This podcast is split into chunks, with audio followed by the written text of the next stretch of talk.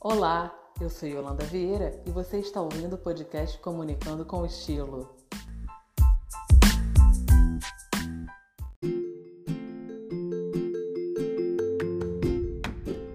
E o assunto de hoje é empreendedorismo feminino.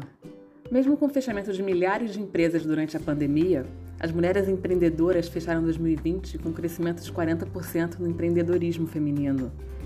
Esses dados são da Rede de Mulheres Empreendedoras, criada em 2017, que hoje atende mais de 500 mil mulheres cadastradas, com orientações desde como abrir uma empresa até se fortalecer no mercado de atuação. Hoje vamos falar sobre o assunto com a Tatiana Lobato, empresária e palestrante. Olá, Tatiana, seja muito bem-vinda. Olá, Yolanda e todos os ouvintes do podcast Comunicando com Estilo. Obrigada pela oportunidade. Tatiana, conta pra gente, como que foi a sua experiência com o empreendedorismo feminino nessa pandemia?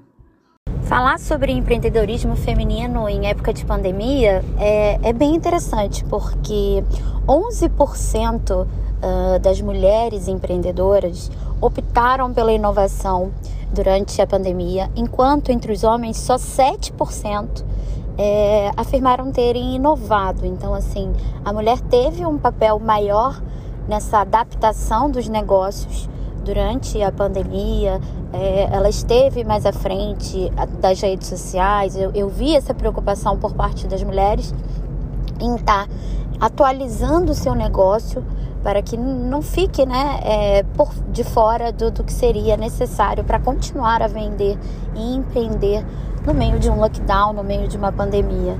Então, os negócios, muitas vezes a mulher, como dona de casa, se viu uh, tendo que pensar e, e criar soluções para que não caísse a renda familiar. Então, algumas mulheres, até que não empreendiam, é, viram durante essa pandemia uma oportunidade, nem que, que fosse uma coisa mais, uh, mais manual. Algumas começaram a oferecer receitas, né, aproveitarem as suas habilidades e começaram aí a empreender de forma, mesmo que de forma micro, mas uh, nós todos vimos esse, essa, esse movimento. Agora, já nas, nas empreendedoras, nas mulheres que já empreenderam e, e já tinham negócios consolidados durante a pandemia, como eu trouxe esse, esse dado aí, o crescimento da inovação por parte delas foi superior aos homens.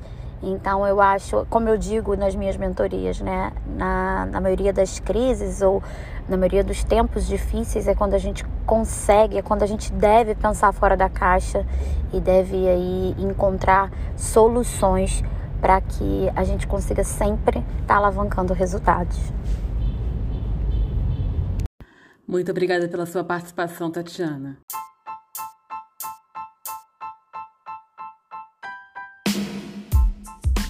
E a todos os ouvintes, até o próximo episódio do podcast Comunicando com Estilo, segunda temporada.